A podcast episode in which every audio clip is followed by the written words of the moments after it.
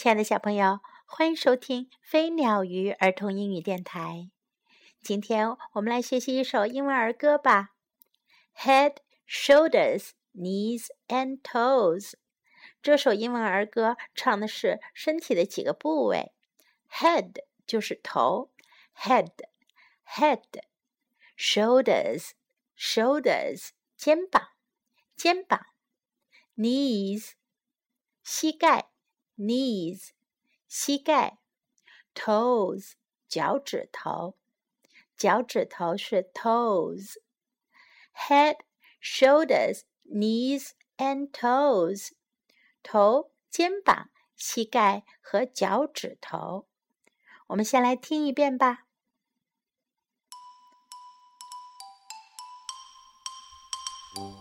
Head, shoulders, knees and toes, knees and toes head, shoulders, knees and toes, knees and toes, eyes and ears and mouth and nose, head, shoulders, knees and toes, knees and toes. One more time. Head, shoulders, knees and toes, knees and toes, head, shoulders, knees and toes, knees and toes, eyes and ears and mouth and nose, head and shoulders, knees and toes, knees and toes。小朋友，除了刚才说到的几个部位，head、shoulders、knees and toes，这首歌当中还出现了几个脸上的器官，eyes 就是眼睛。 eyes, eyes, ears, ears, 耳朵，ears, mouth, mouth, 嘴巴，mouth, nose, 鼻子，eyes, ears, mouth and nose, 眼睛，耳朵，嘴巴。 和鼻子，加上我们刚才唱到的，总共有八个身体的部位和器官。当我们唱这首歌的时候啊，唱到哪里就要用手指到哪里哦，这样做会非常的有趣。我们再来尝试一遍：head 指指自己的头，shoulders 指指肩膀，knees 指指膝盖，toes。指指脚趾头，eyes 指指眼睛，ears 指耳朵，mouth 指嘴巴，nose 最后指指鼻子。好，我们一边来唱，一边来尝试一下吧。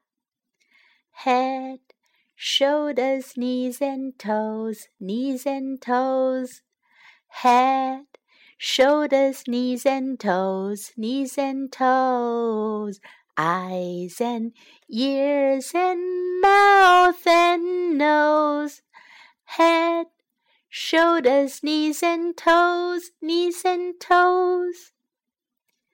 我们再来听一遍有音乐伴奏的吧，请小朋友们要跟着一起唱，同时要用手指一指唱到的部位哦。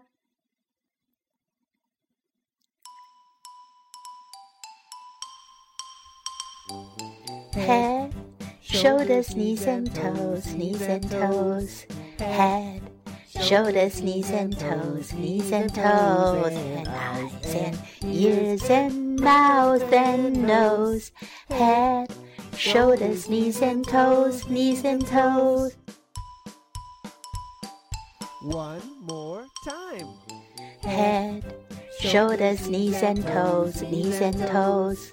Head, and shoulders, knees and toes, knees and toes, eyes and ears and mouth and nose, head, shoulders, knees and toes, knees and toes。好了，这首歌我们就学到这里。你学会唱了吗？这是一首很有趣的游戏歌。如果有机会我们见面，让我们一起唱，一起做这些动作哟。再见，拜。